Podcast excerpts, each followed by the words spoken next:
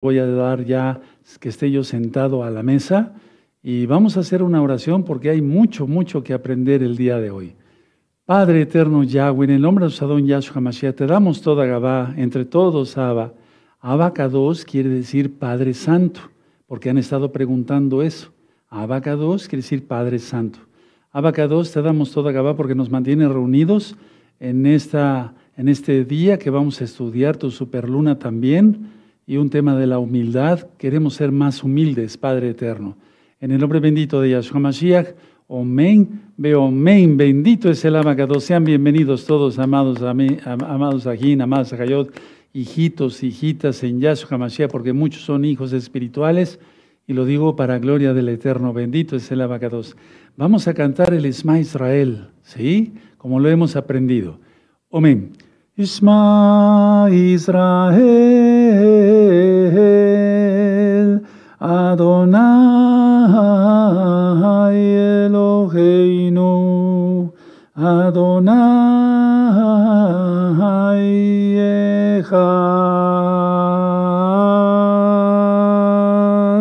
Escucha Israel. Adonai Yahweh, Yahshua Mashiach, uno es. Amén, uno es. Amén, uno es. Aleluya, bendito es el abacados. Estamos en los 40 días de Teshuvah, 40 días de arrepentimiento. Desde que empezó el mes sexto, ¿sí? Estamos leyendo el Salmo 27 todos los días porque es un salmo del rey David muy hermoso. Es para arrepentirse de los pecados y pedirle al Eterno en el, en el verso 5 que nos guarde en su suká en el día del mal. Y el día del mal se aproxima porque estamos en el cuarto sello y a partir de septiembre empezará a recear. Busquen en su Biblia el Salmo 27 para los nuevecitos. ¿Por qué son 40 días? El número 40 en hebreo significa prueba, significa perfección, ¿sí? En este caso, Moisés dio la orden de que se tocara el shofar todos los días, subió al monte para pedir perdón por el pecado del becerro de oro y entonces bajó con las tablas. Entonces es el día de Yom Kippur. Salmo 27, todos a una sola voz. Amén. Yahweh es mi luz y mi salvación. ¿De quién temeré? Yahweh es la fortaleza de mi vida. ¿De quién he de atemorizarme?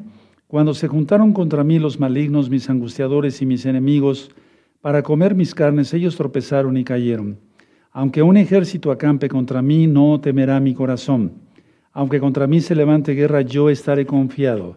Una cosa he demandado a Yahweh, esta buscaré, que esté yo en la casa de Yahweh todos los días de mi vida, para contemplar la hermosura de Yahweh y para inquirir en su templo. Porque Él me esconderá en su sucá en el día del mal, me ocultará en lo reservado de su morada, sobre una roca me pondrá en alto. Luego levantará mi cabeza sobre mis enemigos que me rodean, y yo sacrificaré en su Mishkan sacrificios de júbilo. Cantaré y entonaré exaltaciones a Yahweh. Oye, oh Yahweh, mi voz con que, a ti clamo.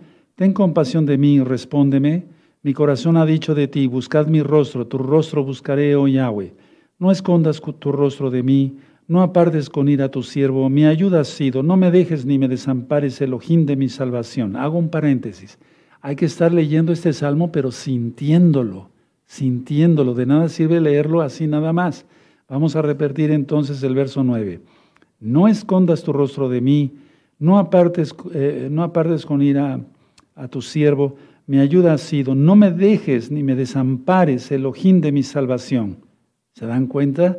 Aunque mi padre y mi madre me dejaran, con todo Yahweh me recogerá. Aleluya. Enséñame, oh Yahweh, tu camino y guíame por senda de rectitud a causa de mis enemigos. No me entregues a la voluntad de mis enemigos, porque se han levantado contra mí testigos falsos y los que respiran crueldad. Hubiera yo desmayado si no creyese que veré la bondad de Yahweh en la tierra de los vivientes. Aguarda a Yahweh, esfuérzate y aliéntese tu corazón. Sí, espera a Yahweh. Quien viene es Yahshua HaMashiach. Esperamos a Yahweh. Él viene y Él viene pronto. Vamos a hacer una tefilá entre todos, ¿de acuerdo? Padre eterno, levanten sus manitas. Padre eterno, en el nombre de su Adón Yahshua Mashiach, te pedimos, sea tú quien nos ministre por medio de tu bendito Espíritu, por medio de tu bendito Rojacodes, enmudece cualquier espíritu que no glorifique tu nombre. Toda Gabá Yahshua nuestro Mesías. Amén. Beomen. Pueden tomar asiento, paso aquí a la menorá, Padre eterno, Yahweh, en el nombre de mi Adón Yahshua Mashiach, dame más luz para que yo pueda ser luz para los demás. Por favor, por tu inmensa compasión, Omen, Beomen. Ustedes pueden también orar así, hermanos, porque todos somos luz. Yahshua Mashiach dice que somos la luz del mundo. ¿De acuerdo? Bueno. Hoy es 30 de agosto, hermanos, y está la luna a todo lo que da. Es una de las lunas más grandes y más brillantes de toda la historia. Atención a esto. No está roja la luna, no es luna roja, pero de eso vamos a hablar un poquito después. Entonces no se desconecten porque vamos a hablar algo de esta gran superluna. Suscríbete al canal si no estás suscrito, dale link a la campanita para que te lleguen las notificaciones. Yo no monetizo los videos, compartan los videos por las redes sociales. La gran fiesta de Teruá, uff, ya prácticamente 15 días, será el 15 de septiembre para los nuevecitos. ¿Qué es la fiesta de Teruá? La fiesta de las trompetas la boda con el Mesías, Yahshua. Pueden ver el video, los videos anteriores de John Teruá. Voy a transmitir con los amados Ajín que me ayudan en vivo todos los servicios, ¿de acuerdo? John, John Teruá, John Teruá, sí, 15 de septiembre al 16. Toca un Shabbat semanal para pues que no haya pretexto de que no se pueda guardar. Tenemos varios canales, Gozo y Paz TV, Gozo y Paz Niños, este canal Shalom 132 y los más de 2.000 videos se pueden descargar absolutamente gratis a través de la página www.gozoypaz.mx. Tenemos la radio Sinjat Torah y demás. Den rápido el material que tengan, hermanos. Si tienes discos, memorias, tarjetas, denlo rápido, hermanos. El tiempo es muy corto. Recuerden que a partir de ya todos los servicios son a las 6 de la tarde, menos Shabbat en la tarde. Siempre el servicio será a las 4 de la tarde. Bueno, recuerden que tenemos una cita para este primero de septiembre del 2023. Vamos a hablar sobre astronomía bíblica, profecía astronómica. Van a ver qué interesante es. Eso va a ser tanto el viernes a las 6 de la tarde como el sábado a las 4 de la tarde. nos han estado preguntando mucho a, los roim, a los ancianos, qué son los pactos, porque muchos, muchos nuevecitos dicen, yo quiero entrar a los pactos. Un pacto muy importante que es pacto, señal y mandamiento es el Shabbat. Va de tarde a tarde. Pueden estudiarlo en un libro que le titulé Estudios de Torah. Lo pueden descargar absolutamente gratis de la página gozoypaz.mx. Si no sabes descargarlos, ve con un ingeniero en computación para que te lo baje y tú ya tengas el libro. Todos los libros que están apareciendo en su pantalla son absolutamente gratis. ¿sí? Que nadie los vaya a sorprender. Hay varios títulos y en varios idiomas. Y otro pacto es la Brit el pacto de la circuncisión. Y hay estatutos, mandamientos y demás como comer kosher. Eso tú lo encuentras en recta final 38. Nosotros no comemos cerdo, no comemos mariscos, etcétera, etcétera. Hago un paréntesis. El cerdo es el único animal que se come su excremento. Entonces cada vez que la, la gente come cerdo, eso es lo que está comiendo, popó de cerdo. Y los, los eh, Camarones son carroñeros. Si tú tienes una eh, pecera muy sucia y metes un camarón vivo, te la limpia, te la deja como cristal. ¿Sí? ¿Pero por qué? Porque todo se, comió toda la suciedad. Y eso es lo que come la gente cuando come mariscos. Tremendo, ¿verdad? Es dañino para la salud hablando médicamente. Bueno, hace, hace algún par de miércoles nos quedamos en las reflexiones. Vamos a reflexionar sobre la humildad. Nos estamos acercando a la gran fiesta de Yom Teruá, después Yom Kippur, que no se considera una fiesta, sino más bien una reconciliación con el Eterno, y al final de Yom Kippur sí ya se vuelve una fiesta porque estamos anunciando que viene la gran fiesta de Sukkot. Bueno, pero ¿cómo andamos en humildad? Si seguimos con ego, con orgullo, ¿cómo presentaremos nuestra ofrenda de flores, nuestra ofrenda de nuestro corazón, de cantar? etcétera, a Yahweh si somos orgullosos. Miren, la humildad conduce a la felicidad. Puedes ir anotando porque voy a ir despacito. La humildad conduce a la felicidad. Si somos humildes, somos felices. El orgulloso, escucha hermano, hermana, nunca es feliz. No, nunca es feliz. está siempre luchando contra sí mismo, tiene autorrechazo, etcétera, etcétera. Ahora, mucha atención. La humildad no se debe de confundir con, eh, con esto, miren. No es sentirse menos, no es que tú te sientas menos y que yo me sienta menos, o, o ser o sentirnos menos que los demás, etcétera. No. El Eterno ha permitido que cada uno de nosotros o estudie una carrera universitaria y tenga éxito en su profesión o un oficio y tengas éxito en tu oficio, seas chef, seas eh, eh, cualquier eh, tipo de profesión que tengas, ¿sí? Bueno, no es para compararse con los demás, pero si hemos tenido éxito, eso se traduce en que hemos tenido bendición del Todopoderoso. Entonces, no es sentirse menos o más que los demás, porque eso sería orgullo. Y la humildad no es sentirse menos que los demás, porque no nos estamos comparando con nadie. Yo como médico cirujano de muchos años, no me comparo con nadie. No tengo por qué estar jugando competencias con nadie. Habrá médicos mucho mejores, sin duda. Habrá médicos que no sepan tanto, seguro, sí, pero no sentir, o sea, que no sea digamos, no midamos la felicidad por los demás, eso ya lo mencioné en otras reflexiones. Ahora, eh, ¿qué es la humildad? Yo lo definiría en una frase, es realizarse como persona. Porque al ser humildes no nos comparamos con nadie, no jugamos competencias con nadie, no nos estresamos, con el, como el tema del estrés, y entonces nos realizamos como personas, estamos realizados. ¿Sí? Claro, en el caso de un servidor yo sigo estudiando medicina. ¿Sí? Ahora por cursos online, etcétera, etcétera, hay mucho material, compro mucho libro todavía. Hay que seguirse actualizando, aunque ya soy mayor de edad, hay que seguirse actualizando y cada quien en su oficio. O tú, te, si eres chef, tú te vas a conformar eh, con saber 50 recetas y ya está y nada más. No, tú quieres aprender más, pero eso no significa que seas orgulloso. El ser humilde conduce a la felicidad. El ser humilde no es, no es sentirse menos, hermanos. ¿De acuerdo? Bueno, las personas que no tienen humildad tienen sufrimiento, es decir, el orgullo, el ego los, los lleva al sufrimiento. Cuando se compara los, el color de ojos, el tamaño de las orejas, si la nariz está respingada o no, etcétera, etcétera. Todo, todo eso es, entra secundario, hermanos.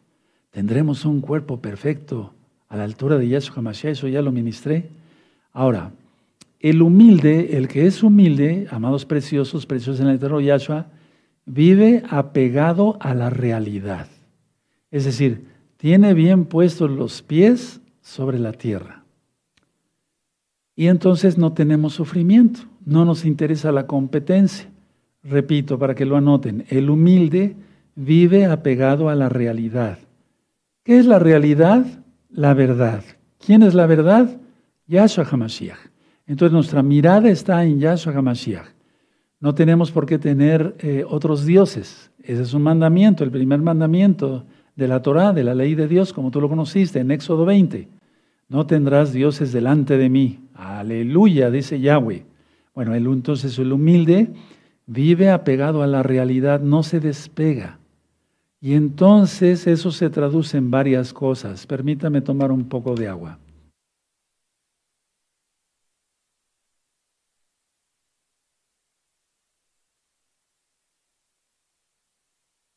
Entonces, amados aquí, continuando, es, miren, el que no es humilde y haciendo mesiánico o diciéndose mesiánico o mesiánica, como no está pegado al piso, a la tierra, a la realidad, a la verdad, ¿quién es Yahshua Mashiach? Empieza como a levitar, eso es demoníaco. Se empieza a creer más que los demás. Empieza a decir, yo hablo en lenguas, tú no hablas en lenguas, eh, o yo tengo estas visiones, tú no las tienes. empieza el orgullo, los agarra el diablo y los hace pedazos. Estoy hablando así, hermanos, con mucho amor a todos, porque nos vamos hacia las fiestas. Y una pregunta, ¿Y si Yahshua viniera en este Yonteruá por nosotros en el Natsal, ¿estás preparado o sigues igual de orgulloso? Bueno, ¿qué hace, el que no sea uno humilde, o sea, el orgullo. Autodestrucción. Las personas se autodestruyen. Ya les comenté que gracias al Eterno tuve la oportunidad de estudiar varias, eh, varias especialidades de carrera, en la misma carrera de medicina, ¿verdad? El Eterno fue, siempre ha sido muy bueno conmigo porque durante la, no tuve que, ¿cómo les podía yo decir? En el mismo tiempo que estuve estudiando como médico cirujano, pude estudiar otras, otras materias, otras profesiones al mismo tiempo, otras especialidades. Fíjense qué tremendo, fue un regalo del Eterno. Sí, entre ellas la psiquiatría y la psicología médica, propedéutica, clínica, etc. Entonces, la experiencia de médico y la experiencia como Roe, como pastor, bueno, es que la persona se autodestruye porque no se aguanta, llega un momento que no se aguanta. Él quisiera ser reconocido, ser aplaudido, etcétera, etcétera. Ahora, la autodestrucción es por falta de humildad. Anótalo. La autodestrucción es por falta de humildad. De humildad. ¿Sí? Ahora, Yahshua HaMashiach lo dice claramente, ahí les voy a dejar de tarea que busquen la cita. El que se humille, eso será exaltado. El que se exalte, eso será humillado. Uf, y ser humillado por el Eterno yo lo he visto con varias personas. Bueno, ahora mucha atención.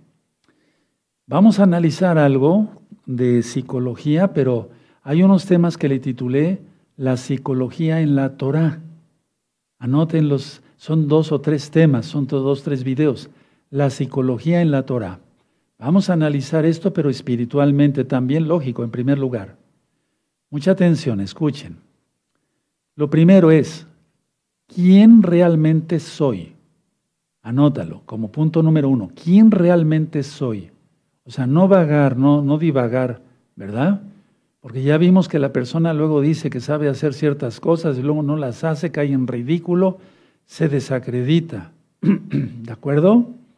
Bueno, entonces, ¿quién realmente soy? Segundo, lo que yo creo que soy o lo que tú crees que eres. Ahí, cuidado, mucho cuidado.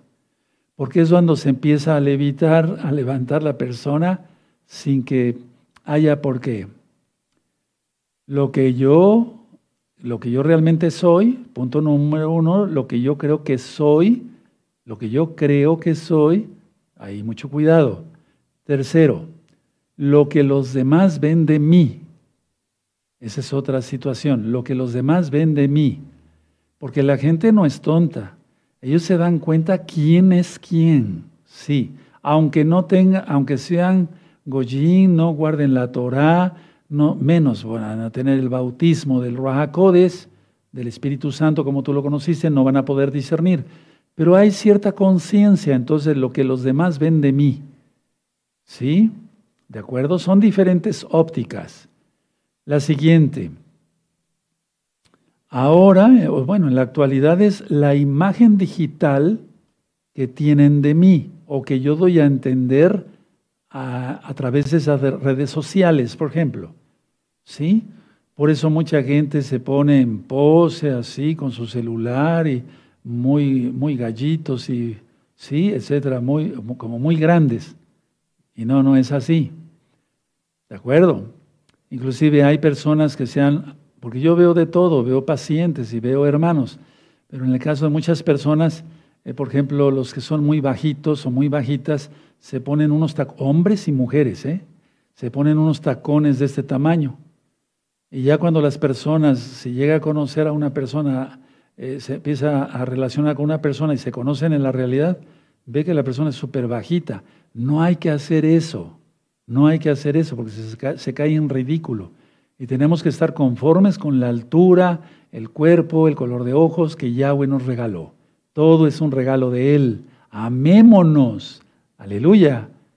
Sí, yo diría hasta que te podías dar un beso. Y no peco. Ahorita van a ver por qué. Si tú haces así y te das un beso, no vas a decir que eres muy orgulloso. No, no, lo voy a explicar ahorita con la Biblia. Entonces, a ver, repasamos. ¿Quién realmente soy? Lo que yo creo que soy. Ahí cuidado. Lo que los demás ven de mí.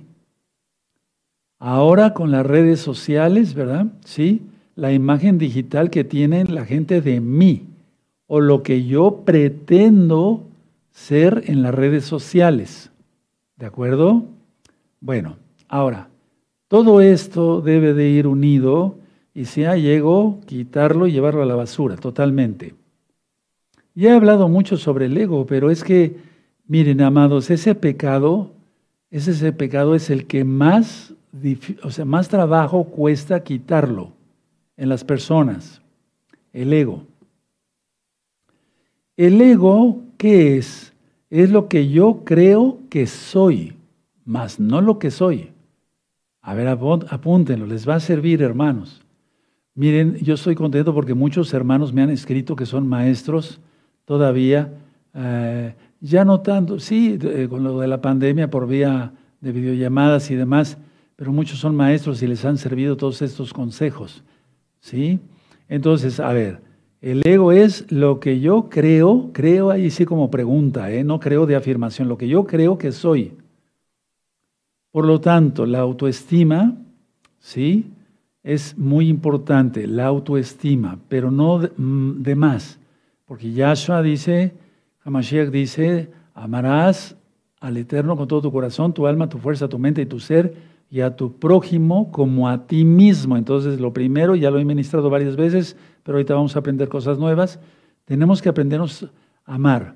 En estas últimas semanas, y ya este martes fue el último día que estuve recibiendo hermanos de varios países y del interior de la República, porque ya nos estamos preparando para las fiestas y también ya tengo otros compromisos de la misma obra del Eterno. Lo que yo estuve ministrando es mucho autorrechazo, precisamente por el ego, mucho autorrechazo.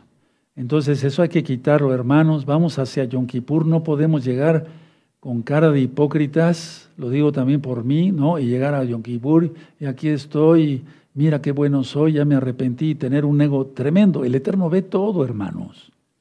Entonces, ¿la autoestima es buena? Sí. Amarás a tu prójimo como a ti mismo. Ahora, ¿por qué es sano esto? Miren, Yahshua HaMashiach en la Torah, la Torah, lo primero en la Torah es la vida. ¿Sí?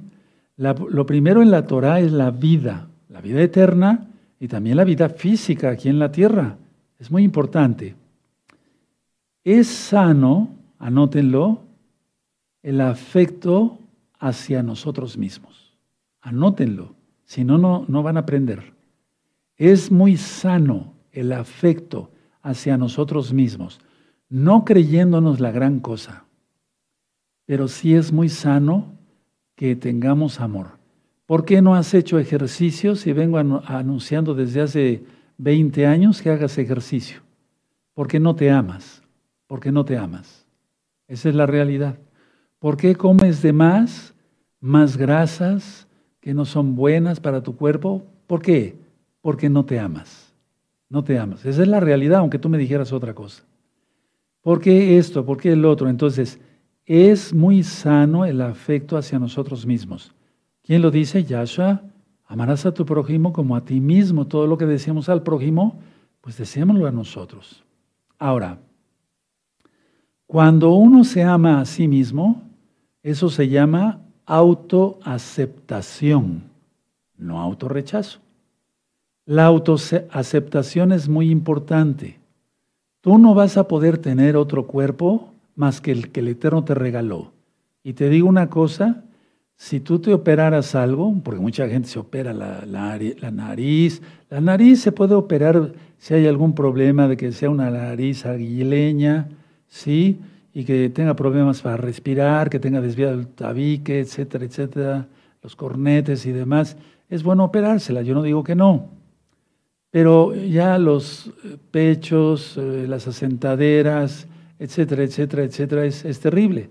En los últimos años, no días, o, desde siempre, pero sobre todo en los últimos siete años para acá, hermanos, escúchenme, he visto una de complicaciones porque muchos que ahora son hermanos y andaban en el mundo se quisieron operar y de hecho se operaron.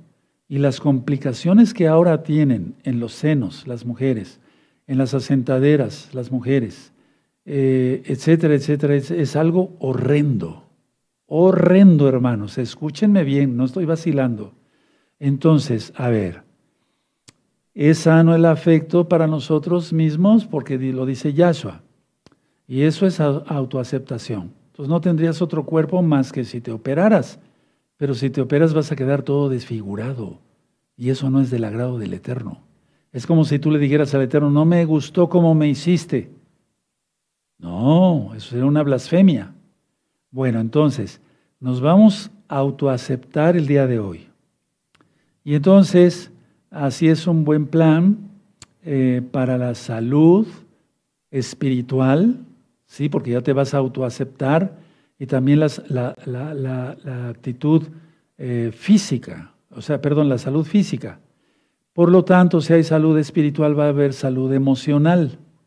Y lógico, la física también, que ya había yo dicho. Entonces tenemos que tener en cuenta todo eso. Caminas unos minutos al día, ¿sí? O dices que estás ocupado u ocupada todo el tiempo, porque realmente sí hay mucho trabajo. Yo soy uno de los que más trabajo en la Keilah, créamelo. Llegan miles de miles de miles de, de mensajes. Tengo que preparar los temas tengo que atender las almas directamente, como lo estuve haciendo en toda esta temporada, pero no crean que fue nada más esta temporada. Cuando se levantó un poco la restricción de la pandemia, desde el año 2022 empecé a, recibir grupos en el edificio anterior que teníamos y fue todo lo que fue noviembre, diciembre, enero, febrero, marzo, abril y mayo. Y ya en junio nos venimos para acá, sí, del 2023, y de inmediato se acondicionó todo rápido con la ayuda de todos los hermanos, la ayuda de Yahshua en primer lugar, y empezar a recibir almas por grupos. No he dejado de trabajar, pero no descuido mi alimentación, mi ejercicio diario, mi oración. Tenemos que tener oración, hermanos. Ahora, escucha esto. Somos seres irrepetibles y no es para orgullo. Por eso las huellas digitales son únicas, no hay igual.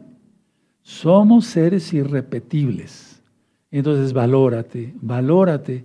Y sobre todo en lo espiritual, ¿cómo te vas a presentar a la fiesta de John Teruá, que es la boda del Mesías? Y si ese día viene Yahshua y arrebata a los suyos, y, si vamos a suponer que no viene este John Teruá hacia Yom Kippur, ¿cómo nos vamos a presentar como pueblo con las manos levantadas?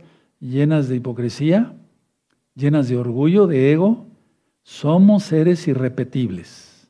Ahora, ¿qué es el ego entre otras cosas? Es arrogancia. Voy a tomar otro poquito de agua, así me la voy llevando, perdóneme.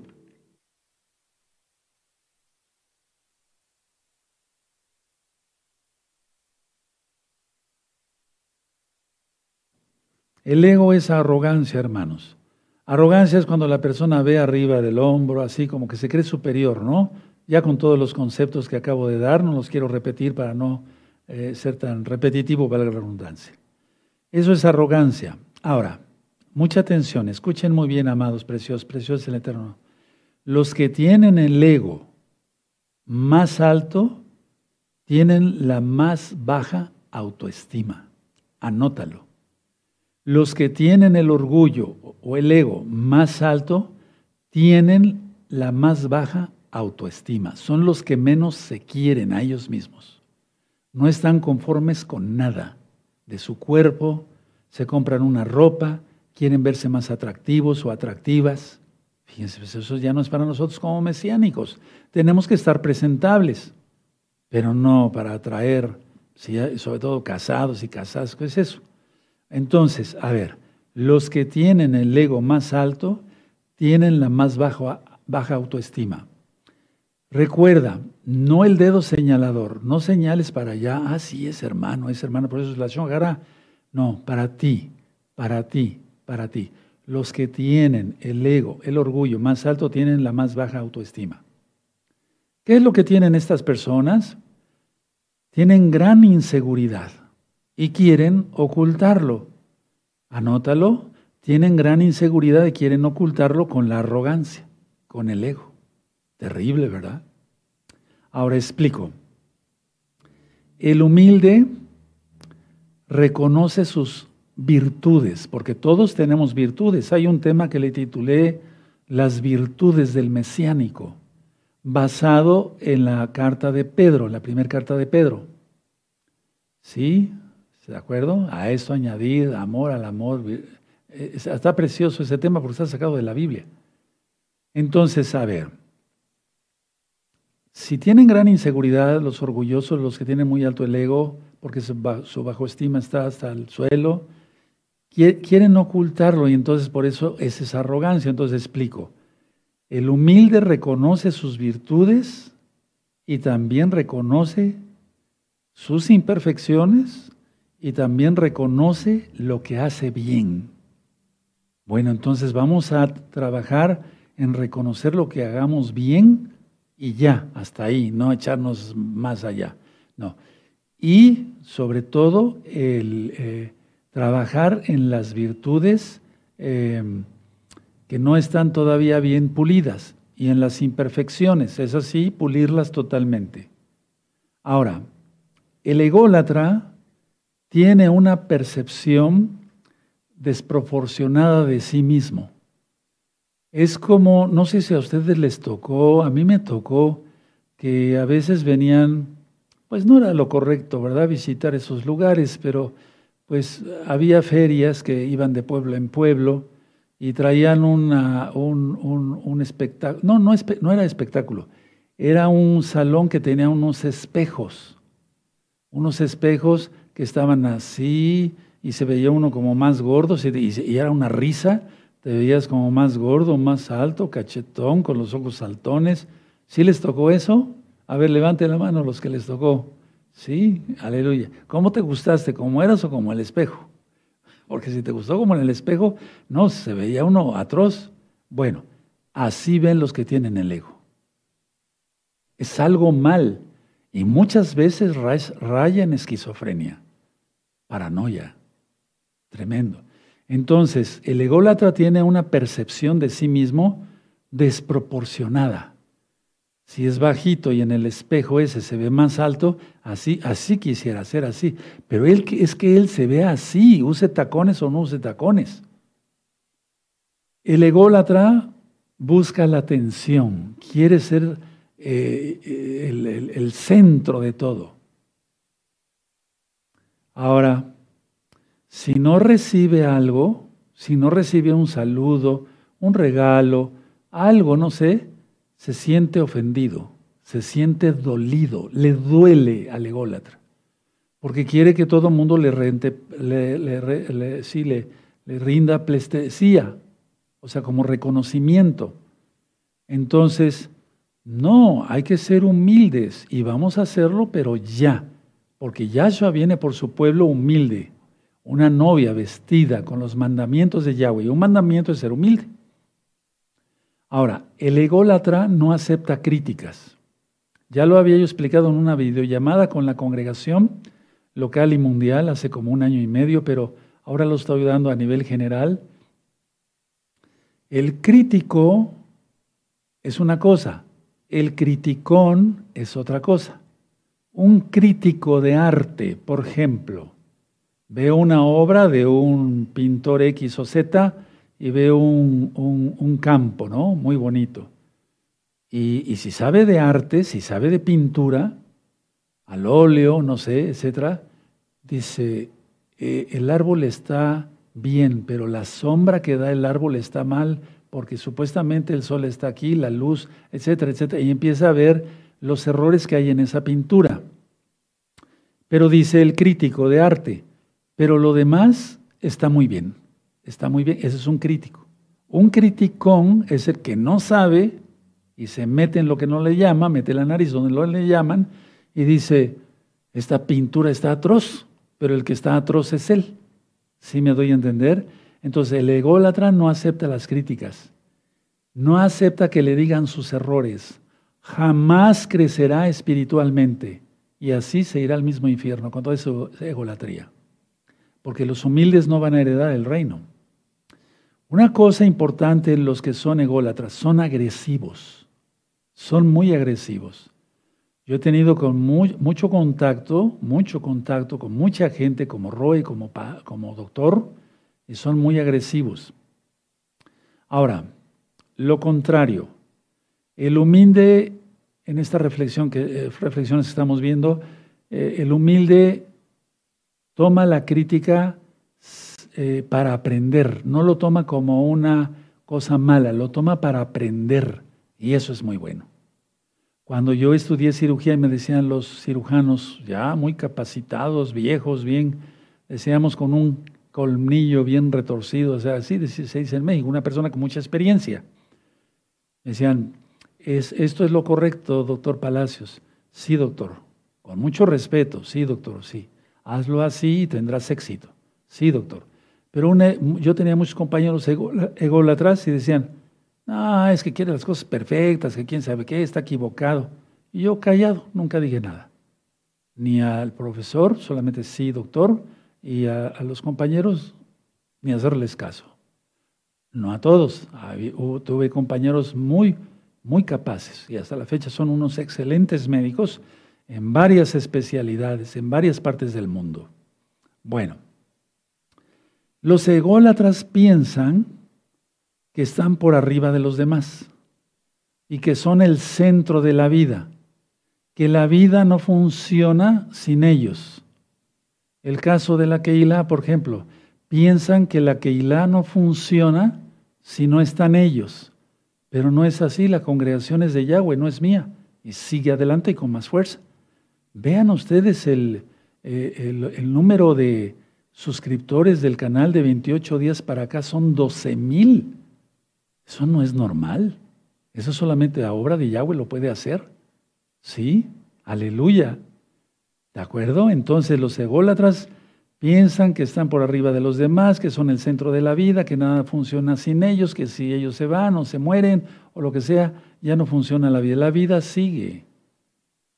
Hace mucho tiempo yo daba una plática, yo decía, Hace 50, 70 años, cuando iba yo a las universidades y a diversas partes a dar conferencias, decía yo, escuchen muy bien, amado público, damas y caballeros, escuchen muy bien, decía yo, hace 50, hace 70 años, en esta misma ciudad, hubo, habitó gente que ya no está entre nosotros, o entre ustedes, porque yo vengo de otro lado. Y hubo gente muy capaz en la medicina, en la ingeniería, en la arquitectura, como odontólogos, en oficios diversos, eh, carpinteros, balconeros, los que hacen cosas de fierro, sillas, mesas, etc. Y ya no están. Y ahora están ustedes. Aquí veo médicos, arquitectos, ingenieros y personas de varios oficios. Nadie es indispensable. Todas esas personas ya no están. Y así es la vida. Algún día nosotros ya no estaremos y esta vida continuará. Bueno, esas son pláticas que di hace 30 años, 35 años. Pero ahora ya Yahshua ya viene pronto, aleluya. Bueno, pero la idea es que nadie es indispensable. El humilde es feliz. Si tú eres humilde vas a ser muy feliz, muy feliz. En el matrimonio siempre hay problemas porque alguien tiene ego y el otro no. Alguien es orgulloso y el otro no. El, el problema entre los matrimonios siempre es de dos. Nunca tiene uno la razón totalmente.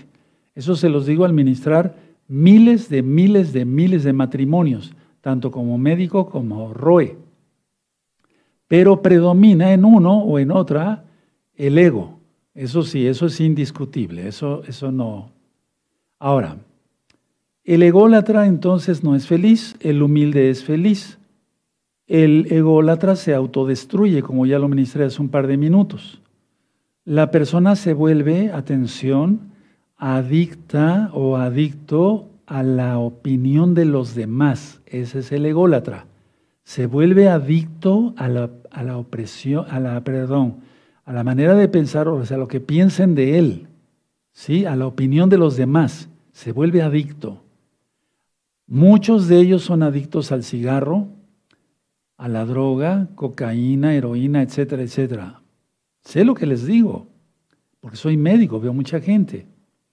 Entonces la persona se vuelve adicto a la opinión de los demás. Si tú estás en ese plan, renuncia y hoy pide perdón al Eterno por todo el autorrechazo que has tenido, por todo tu orgullo, porque estamos en los días de arrepentimiento, por eso leímos el Salmo 27. ¿Y cómo le vamos a pedir al Eterno? Porque tú me guardarás en el cielo en el día del mal, me ocultarás en lo reservado de tu morada. ¿Cómo le vamos a pedir con el orgullo lleno hasta el, hasta el tope? No, no, no, no, no, no. Entonces, si eres adicto a lo que opinen los demás, porque esas son las fiestas de sociedad, las mujeres con sus mejores eh, eh, abrigos, los caballeros con su mejor traje, etcétera, etcétera. Uf, puro bluff. Todo eso no sirve, hermanos, créanmelo, créanmelo, créanmelo. ¿Sí? Entonces, si tú eres adicto a la opinión de los demás, renuncia hoy. Ahora, este punto, la falta de autoestima bien entendida y bien atendida es lo que lleva a mucha gente hacia el suicidio. Voy a volver a repetir porque yo sé que muchos, muchos hermanos anotan. Me dio mucho gusto que ahora que estuve recibiendo muchos hermanos de varios países y de varias partes del interior de la República Mexicana, me traían sus apuntes. Ya se los comenté la otra vez. Me decían, mire, Roe, aquí tengo todos mis apuntes. Me, maravillé, qué bueno. Entonces anoten, la falta de autoestima bien atendida o entendida es lo que lleva a mucha gente hacia el suicidio un buen porcentaje, y es una lástima, eh, no me gozo de eso, al contrario, me duele hablar del suicidio, eh, de, de, suicidios, un, buen porcentaje es porque la autoestima no fue bien atendida o bien entendida. Cuando una persona está en un club, eh, sea el que sea, no quiero mencionar nombres, o en un grupo X o Z, no quiero mencionar nombres, imagínate cualquier grupo de sociedad, ¿sí? Ok, ya, ya lo pensaste, muy bien. Que es excluido, muchos se suicidan. ¿Por qué? Porque saben que ya no van a ser vistos, ya no van a ser reconocidos, ya no van a ir a los viernes sociales donde llevaban a la esposa o al amante con sus abrigos de mink, etcétera, todo ese rollo, ¿no? Todo ese bluff. Entonces suicidan ya no dejaron de ocupar un lugar en la sociedad y eso es lo que les duele. A nosotros no. Nos interesa ser parte del cuerpo de Mashiach Yahshua. Aleluya.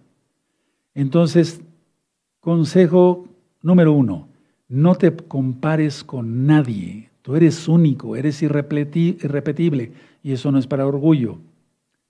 Dos, eh, valórate. En pocas palabras, yo lo puse aquí con otras palabras, pero creo que se, va a entender mejor. O sea, no relaciones tu valía personal por tu inseguridad o tus miedos.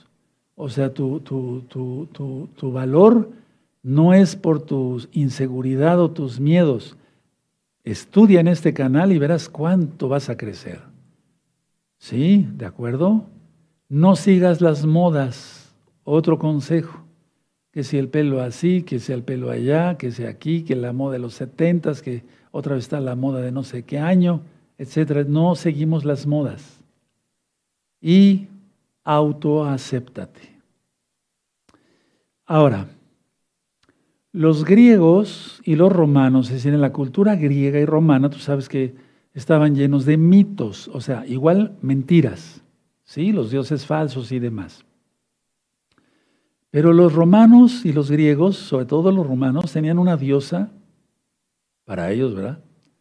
Que se llamaba Ibris, H-I-B grande R-I-S.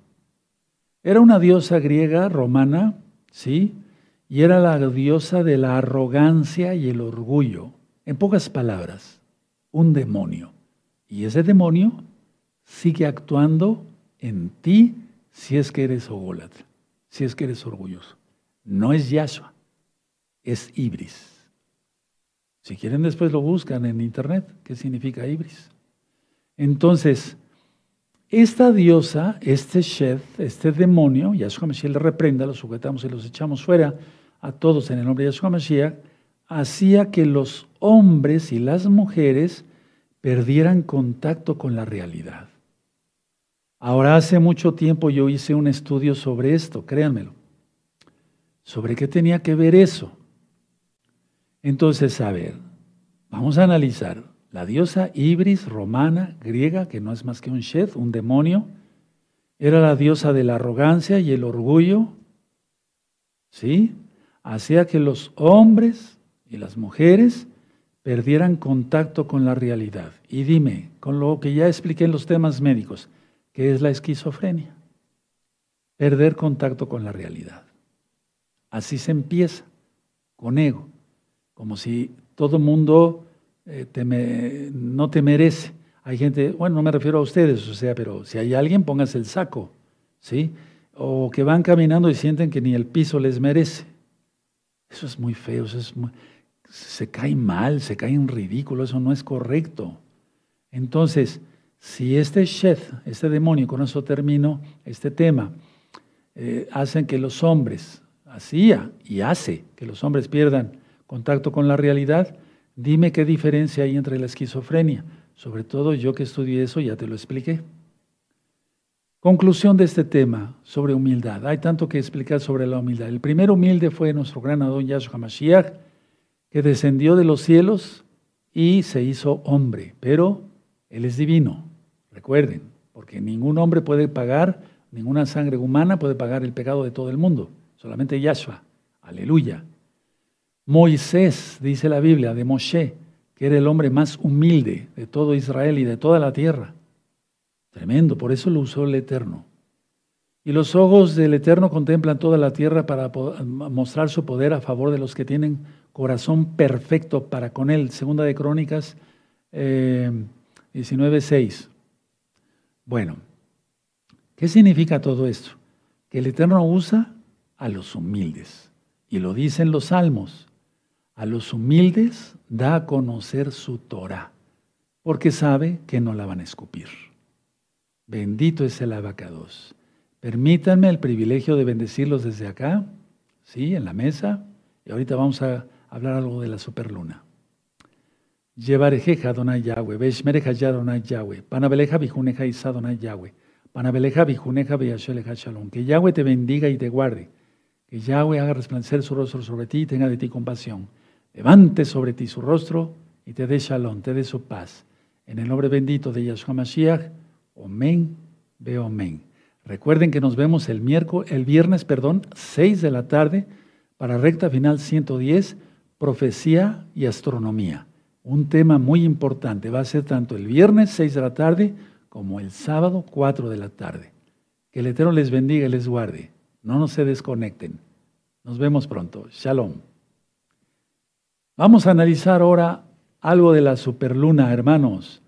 Nos, están, nos han enviado este, fotografías y le voy a pedir a nuestro amado Roy Luis que nos ponga la primera diapositiva mientras yo tomo un poco de agua.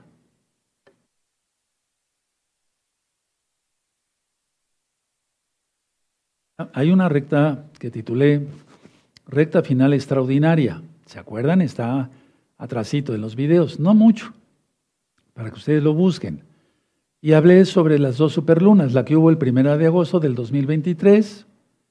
Veíamos que estaba la luna abajo de la constelación de la cabra, y eso significa que el mundo ha preferido más a Hasatán que a Yahshua HaMashiach y su bendita Torah. También ministré que la luna es la que refleja el sol.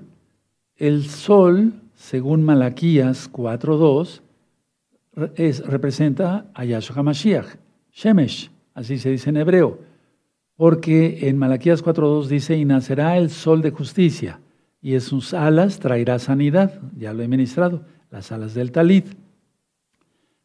En esta diapositiva vemos entonces que el mundo ha preferido a Hasatán y está prácticamente, a Hasatán lo tienen como Dios. Yahshua Mashiach reprenda eso en todas sus malas prácticas y demás. La siguiente. Ahora, esta es la superluna del día de hoy. Estamos transmitiendo en vivo. Son 10 minutos prácticamente, ¿sí? No, son 14 minutos para las 7 de la noche del día eh, miércoles 30 de agosto del año 2023. Y aquí está la posición de la luna, superluna del 30 de agosto del 2023. Vemos que está la luna abajo, Saturno, de lo cual vamos a hablar bastante en este próximo Shabbat, eh, del primero de septiembre, 2023, y está la constelación del aguador, o sea, el que lleva el agua. Y el que le lleva el agua, pues el agua de la Torah es un buen creyente. Entonces, esta superluna, yo decía, vamos a ver la siguiente. Miren este Saturno con sus anillos. Vamos a ver cosas muy interesantes. Vayan avisando, hermanos, es un tema muy importante. No son cuentos chinos, no, es algo muy importante. Ese Saturno. Vamos a hablar mucho de Saturno. El siguiente, Júpiter. Uf, vamos a hablar mucho de Júpiter. Mucho, mucho, mucho de Júpiter. La siguiente. Esta fotografía es del Japón, ya pasó ahí rato, ¿sí? Y así estuvo la superluna eh, allá en Japón. Miren qué hermosa. Al 100% la luna, al ya, mañana ya empieza a decrecer tantito, pero ahorita está en su punto aquí en Tehuacán, Puebla, México, o sea, en todo México. Siguiente, es otra fotografía de Japón, cómo estuvo la luna, grande. La siguiente, la superluna en la India, cómo se vio. Tremendo, ¿quién podrá decir que el Eterno no le avisó? La siguiente, en Grecia, la superluna de hoy, 30 de agosto de 2023, en Grecia. Mishun Hakol. Ahora, yo había ministrado en ese tema, solamente voy a dar un resumen, no voy a dar todo el tema, buscan recta final extraordinaria, que Yahshua Hamashiach ha dispuesto en toda la, toda en el universo, sí, en el cielo, los cielos, la historia de la humanidad, su redención, ¿de acuerdo? En el sol, la luna, las estrellas. En Génesis 1.14 dice que puso el sol y la luna para las señales de los tiempos. En Job 38, verso 31 y 32 dice, ¿podrás tú sacar a las Pléyades? ¿Sí? A Orión. De todo eso vamos a hablar este viernes. Es un tema muy interesante, hermanos. Muy interesante.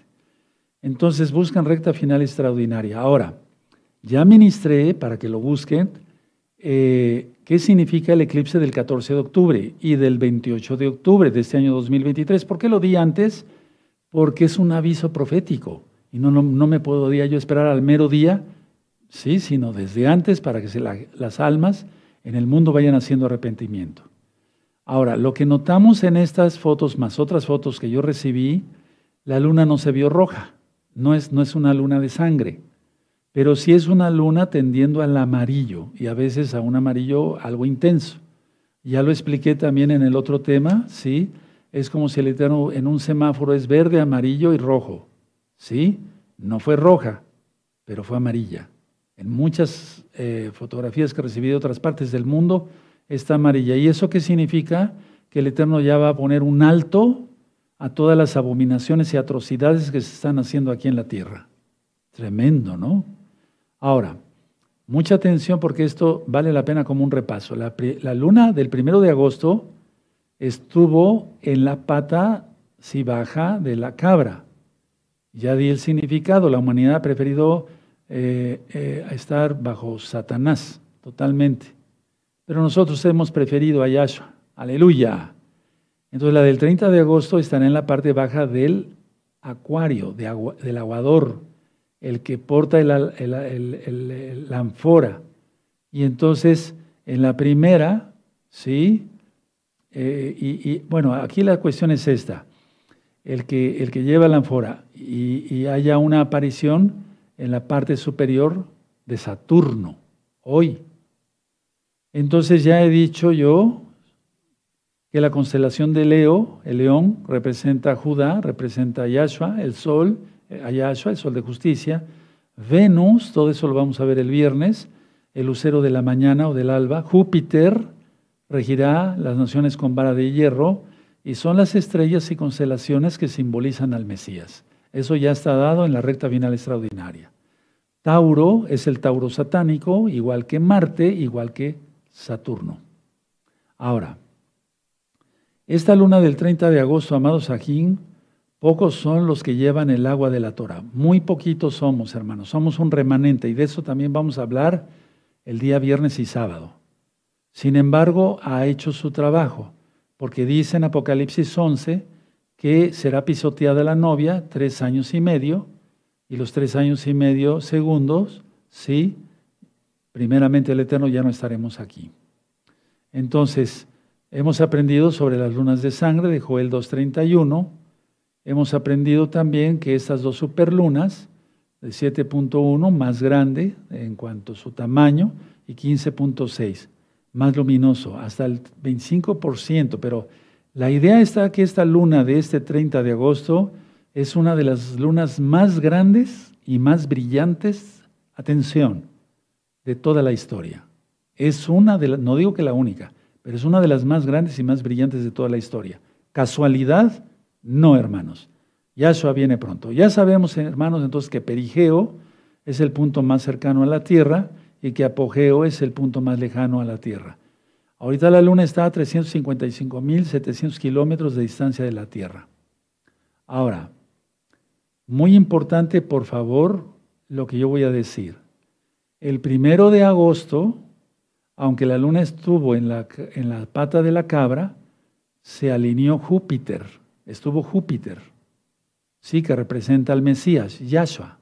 Y en esta, atención, nadie se distraiga, en esta fecha del 30 de agosto, sí, está en el aguador, pero está en Saturno y representa a Satanás. Quiere decir yo lo decía el primero de agosto, que teníamos un mes para hacer arrepentimiento y rápido, bien, porque el tiempo ya no es nada. Recordamos también, yo les hice recordar ese día en reta final extraordinaria, que las lunas de sangre de este Pesaj, de Pascua, Pesaj 2023, y toda la gran fiesta de Hamatzot, los siete días, y todavía hasta que la luna ya desapareció, estuvo roja. Entonces estuvo la luna grande en Pesach, Hamatzot, roja, luna de sangre. Todos los siete días de la fiesta de los panes sin levadura de este 2023 estuvo roja. Y después de que acabó la fiesta de los panes sin levadura, Hamatzot, estuvo roja hasta que desapareció. Entonces las lunas, eh, dice en el libro de Joel que la luna se convertirá en sangre antes de que venga el día grande y temible de Yahweh. Y es que estamos en el cuarto sello. Y en el 2024 arreciará todo, pero todo va a empezar ya, porque estamos, el cuarto sello empezó en, en julio. Bueno, ahora, con todo lo que hemos venido ministrando en todos estos audios anteriores de rectas finales, que si la guerra de Rusia-Ucrania, que el trigo y la cebada van para arriba, cada día van más para arriba, que problemas en el canal de Panamá, que los bancos de Estados Unidos están quebrando, que aunque no lo anuncien, todo está bajando, el oro, la plata, el petróleo, el dólar, todo está bajando, que están preparando una guerra contra los alienígenas, sí, cómo no, ¿verdad? Entonces es tiempo de hacer arrepentimiento y entrar a todos los pactos, porque todo va para abajo. Vamos a ver la, la diapositiva de la luna de hoy, por favor. Entonces, miren la del 30 de agosto, ahí está Saturno que representa a Hasatán y la luna. Constelación, el aguador, el que lleva el agua, pero somos poquitos. Hermanos, prácticamente con esta diapositiva nos vamos a despedir. El tiempo no es nada ya, se acabó el tiempo. ¿Qué les invito a hacer a todos? Porque siguen entrando muchas almas y qué bueno, de eso se trata. Por algo el Eterno me presta la vida y los hermanos que me ayudan a transmitir y a toda la amada Keilah los roín, pastores, ancianos de esta congregación soy Paz a nivel mundial, todos los hermanos y hermanas a nivel mundial. Sean bienvenidos todos los nuevecitos. Están preguntando qué quiere decir abacados. Abacados quiere decir Padre Santo. Descarguen los libros, oigan videos, eh, vean videos, se, va, se, van muchas dudas. Pero si ustedes empiezan a estudiar el, el libro de estudios de la Torah, se les van a ir muchas dudas. Y pronto entonces van a entender, ah, sí, que hay que entender que hay que vivir en santidad, arrepentirse de los pecados, apartarse de los pecados, hacer tevilá, inmersión en agua en el nombre de Yahshua HaMashiach, confesando que Yahshua es el Mashiach, guardar el Shabbat de viernes a sábado, puesta de sol a puesta de sol. No trabajamos, no compramos, no vendemos, no hablamos nuestras propias palabras, no vamos en pos de nuestros propios caminos en Shabbat. Comemos kosher, recta final 38. Y estar preparados porque Yahshua viene pronto. Me voy a ir poniendo de pie, aleluya. Y realmente el tiempo, amados hermanos, ya no es nada. Bendito es el nombre del Todopoderoso. Padre eterno, dame más luz de tu bendito Rajacodes, por favor, por tu inmensa compasión, para hacer luz para otros hermanos y los nuevecitos. Toda Gabaya Omen Beomen. Vamos a ponernos de pie, amados Ajín, y vamos a darle toda Gabá al Eterno por la ministración de la humildad. Todos van a ser humildes, todos vamos a ser humildes, ¿sí? Espero que sigan estos consejos sacados de la Biblia. Espero que al ver la luna que hay hoy, que significa algo muy importante, vean recta final extraordinaria. Ahí lo explico con más amplitud, pero no quise pasarla, dejar pasar la oportunidad de que hoy está la luna así y de que vienen los eclipses del 14 de octubre, que está explicado ya para que vean ese video y lo promocionen, y también del eclipse del, 28 de octubre. Este eclipse del 14 de octubre, que viene después de septiembre, lógico, es anular solar, el otro es lunar, pero los dos están de fuego. Hay mucha información que el Eterno nos está dando a través de los eclipses. Hacen sus manitas. Padre Eterno, te damos toda Gabá, porque siempre nos das de tu palabra, nos llevas de tu mano, Abba y estamos siendo guardados por ti a través de tus benditos malajín, ángeles, como dice tu Salmo 91. No nos soltaremos de tu sipsib, no nos soltaremos de tu bendita mano, Yahshua Mashiach. No nos soltaremos. Toda Gabá Yahshua Mashiach, Omen, Beomen, y exaltemos al Eterno, y lo vamos a exaltar con una jalel. Jalel es lo que tú conociste como alabanzas, lo correcto es exaltación, ningún cuatro. El autor